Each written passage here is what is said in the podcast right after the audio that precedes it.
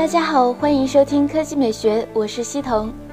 如今，几乎每家手机厂商都有自己的一套 ROM 系统，而在国产系统中，MIUI 名气最大，普及最广，Flyme 同样备受好评，用起来相当顺手舒服。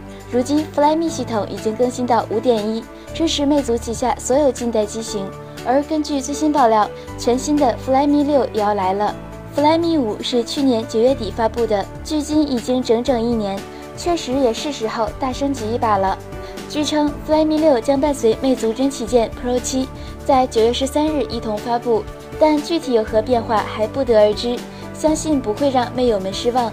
而经历了 Pro 6的不顺之后，Pro 7将会配备真正的旗舰级处理器——三星猎户座八八九零。第二条新闻来看锤子，综合之前的传闻，锤子 T3 将在本月发布。明显的变化就是采用了和 iPhone 一样的圆形 Home 键设计。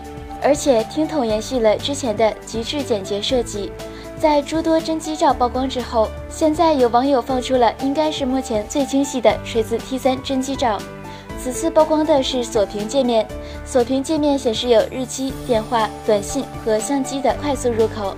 而外观方面与之前曝光的完全一致，依旧是正面圆形 Home 键，在反光的映衬下，正面 2.5D 玻璃看起来相当惊艳。只是遗憾的，仍然没有看到背面。爆料网友还透露，锤子 T3 的 Home 键是凸起的。根据之前信息，锤子 T3 采用5.2英寸 JDI 显示屏，骁龙820处理器，3G 或 4G 内存，支持快充功能。这样的 T3，大家期待吗？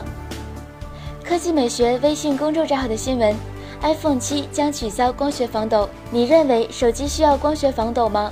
百分之六十二选择需要。可以提升拍摄画质，百分之二十六选择不要白不要，百分之十一选择不需要没有多大意义。江创评论：没想到关键时候 Note 7这么不争气，苹果真是笑晕了。zxy 评论：看到文中说华为和苹果都在努力，不禁热泪盈眶。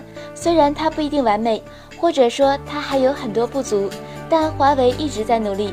希望大家再多给国内厂商一点耐心，一点支持。他们一定会变得让我们骄傲。江湖奔波人评论这段话很有意思。某米说我是四轴光学防抖黑科技，某尼说我还五轴光学防抖呢。再说你四轴也是我家的，把黑科技这几个字还给我。玉子评论有转接头，之前的耳机不用退休了。期望而至评论我是个锁粉，不过不得不说索尼那个防抖好像是电子防抖。只能在拍视频的时候开启，基本已经放弃治疗了。